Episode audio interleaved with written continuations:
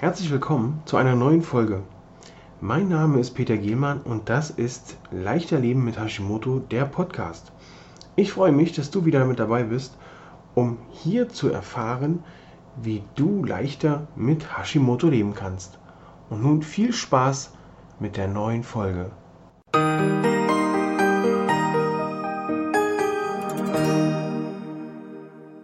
Mein Name ist Peter Gehlmann. Heute möchte ich mit dir darüber sprechen, was man denn bei Blähungen und bei Darmbeschwerden machen kann.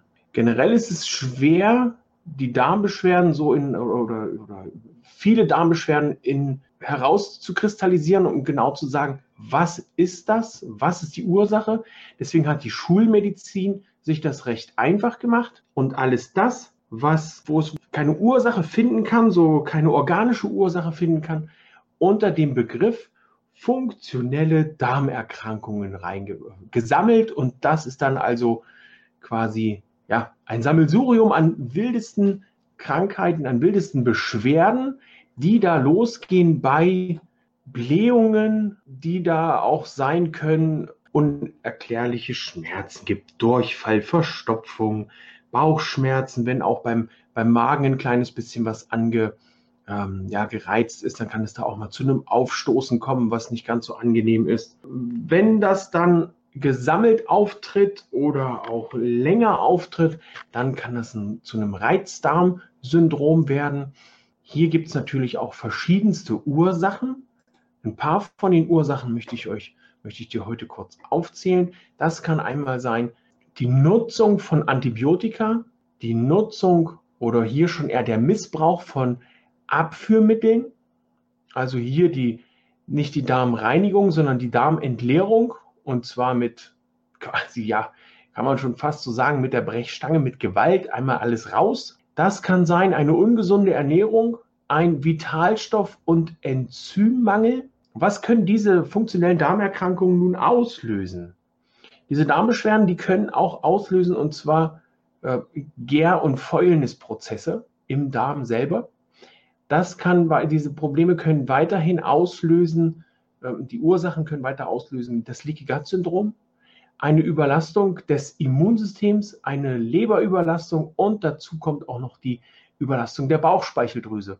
Also hier haben wir schon ein kleines Sammelsurium an Folgeerkrankungen, ähm, die wir auch bei Hashimoto dann zur Verfügung haben. Hier kann also auch Diabetes entstehen. Hier kann das Immunsystem stark angegriffen werden. Die Leber kann Probleme bekommen. Wenn wir jetzt mal allein auf die Blähungen, weil das ist ja heute unser Hauptthema, auf die Blähungen schauen. Die Blähungen sind Folge von Gär- und Fäulnisprozessen. Hier entstehen unter anderem auch Methangase und diese schädigen die Darmflora und belasten zusätzlich die Leber. Nun wirst du sagen, wenn ich mich gesund ernähre, dann entstehen ja auch Darmgase. Richtig, sehr super. Auch bei einer gesunden Ernährung oder bei einer gesunden Verdauung entstehen Darmgase.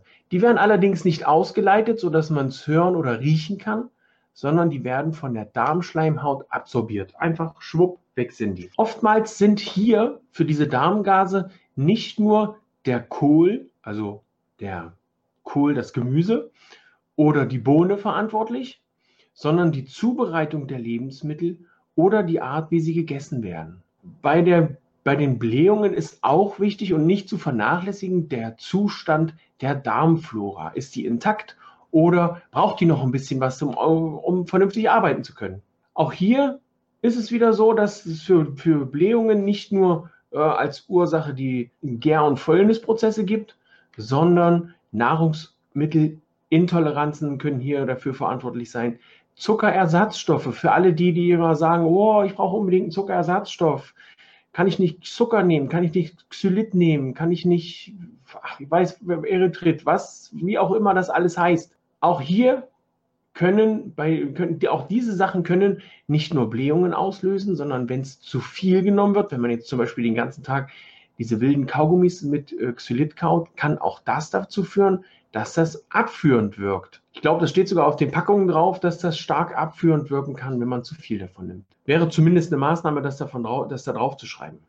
Ursachen für Blähungen können natürlich auch noch entzündliche Darmerkrankungen sein, die man hier mit den richtigen Maßnahmen, die Speisen richtig zubereiten, eine Darmsanierung durchführen. Vor der Darmsanierung in meinen Augen immer wichtig, die Ernährung umzustellen. Wenn nicht vor der Darmsanierung, dann wenigstens mit der Darmsanierung. Denn es macht ja keinen Sinn, wenn ihr innen drin alles aufräumt und dann oben wieder den Dreck reinstopft. Das war's von mir.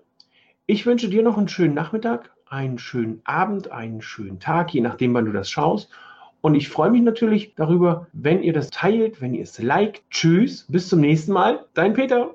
Bevor ich mich heute verabschiede, ich möchte mehr mit dir interagieren, ich möchte mehr mit dir in Kontakt treten, ich möchte erfahren, wie es dir geht, wie dir die Podcast-Folgen gefallen. Und aus dem Grund freue ich mich, wenn du in deinen Facebook-Stories teilst, dass du den Podcast hörst, mach einen Screenshot von deinem äh, von dem Podcast, markiere mich at Peter Gehlmann oder at Coach Peter Gehlmann. Wir können da in Kontakt treten. Ich möchte gerne wissen, wie geht's dir? Wie geht's dir mit dem Podcast? Bewirke ich was damit? Änderst du was für dich oder setzt du es bereits um? Und aus dem Grund markiere mich, mach einen Screenshot davon, schreib mir in die Kommentare, wenn du es bei Upspeak hörst, schreib mir Fragen. Ich beantworte die und ansonsten wünsche ich dir noch einen wundervollen Tag. Tschüss.